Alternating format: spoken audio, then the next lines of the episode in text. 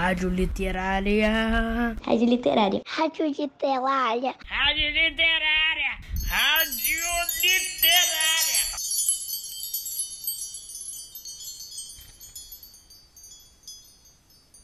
Olá, crianças, voltei. Eu sou Inês, professora de literatura, e vocês estão sintonizados na Rádio Literária, a primeira rádio do campus Humaitá 1.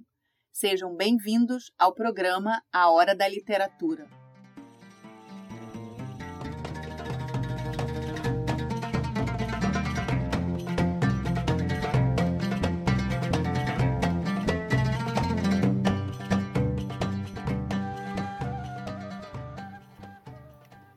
O programa A Hora da Literatura, Histórias da Antiguidade, parte agora para as fascinantes histórias inventadas, fábulas árabes, mantidas na tradição oral pelos povos antigos da Pérsia e da Índia, que chegaram até os dias de hoje.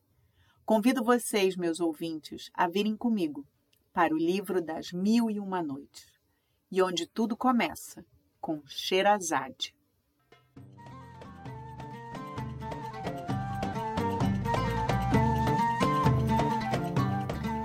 Sherazade era uma das duas filhas do grão-vizir de um sultão que reinava na Índia, chamado Shariar. Sherazade havia lido muito e tinha uma memória prodigiosa. Sua beleza era perfeita e seu coração só abrigava sentimentos nobres.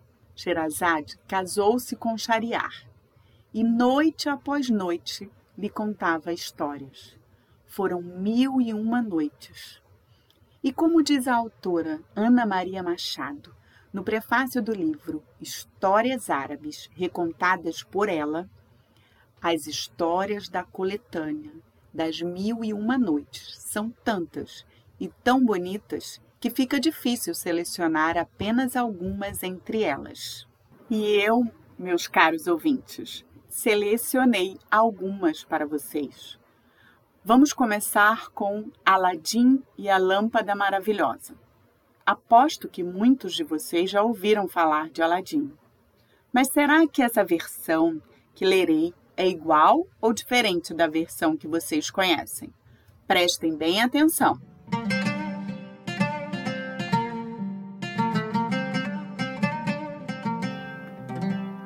Numa cidade do Oriente vivia Aladim filho de um modesto alfaiate chamado Mustafa. Seu pai tinha morrido e sua mãe precisava dar conta sozinha das necessidades da família. Aladim vagava sem cessar pelas ruas. Um dia viu parar diante de sua casa um desconhecido, que dizia ser irmão de Mustafa. Ele contou que voltava do Marrocos, onde havia feito fortuna e ficaria muito contente em poder ajudá-los. Na realidade, tratava-se de um habilidoso mago. Ele se mostrou generoso, ia frequentemente jantar na casa deles e, pouco a pouco, ganhou a confiança da família.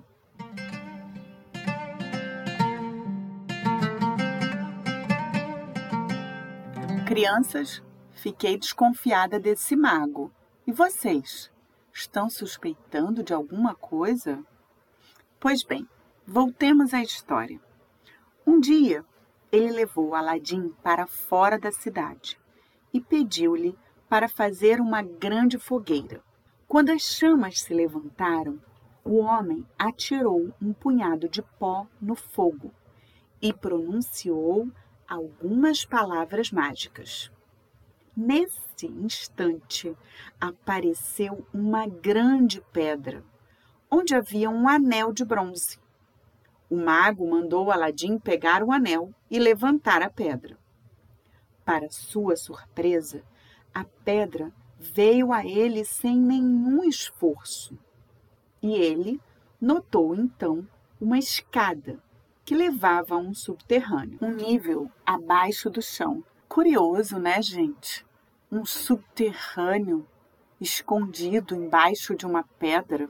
Então, disse o mágico, desça esses degraus e você chegará a um corredor que desemboca em três salas, Depois de atravessá-las, abra uma porta. Ela dará acesso a um jardim magnífico. No final desse jardim, escale uma sacada e lá, dentro de um nicho, o nicho, gente, pode ser um buraco na parede, uma reentrância, um vão. Encontrarás uma lâmpada. Pegue-a e traga-a para mim.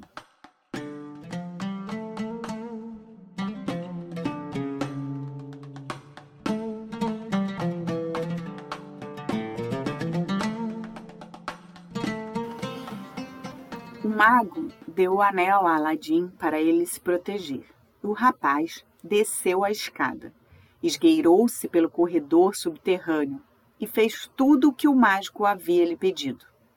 Tateando, abriu a porta e entrou num lindo pomar. Logo escalou a sacada e encontrou a lâmpada em um nicho admirando as frutas carnudas nas árvores, encheu o bolso com algumas delas muito coloridas. Atravessou o subterrâneo, subiu a escada e, chegando ao alto, pediu ajuda a seu suposto tio para sair. Mas o mago quis, antes de mais nada, pedir a lâmpada. Aladim recusou e o mago, furioso, jogou um pouco de pó e falou as palavras mágicas. Imediatamente o buraco se fechou e Aladim ficou preso, compreendendo que o homem que se fazia passar por seu tio, na verdade, era um mago. Aladim gritou, gritou, mas ninguém podia escutá-lo. Ouvintes, será que Aladim vai escapar dessa? O que vocês estão imaginando?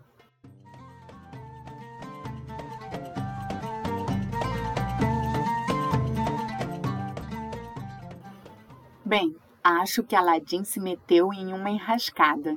E vocês? Querem saber como termina essa história?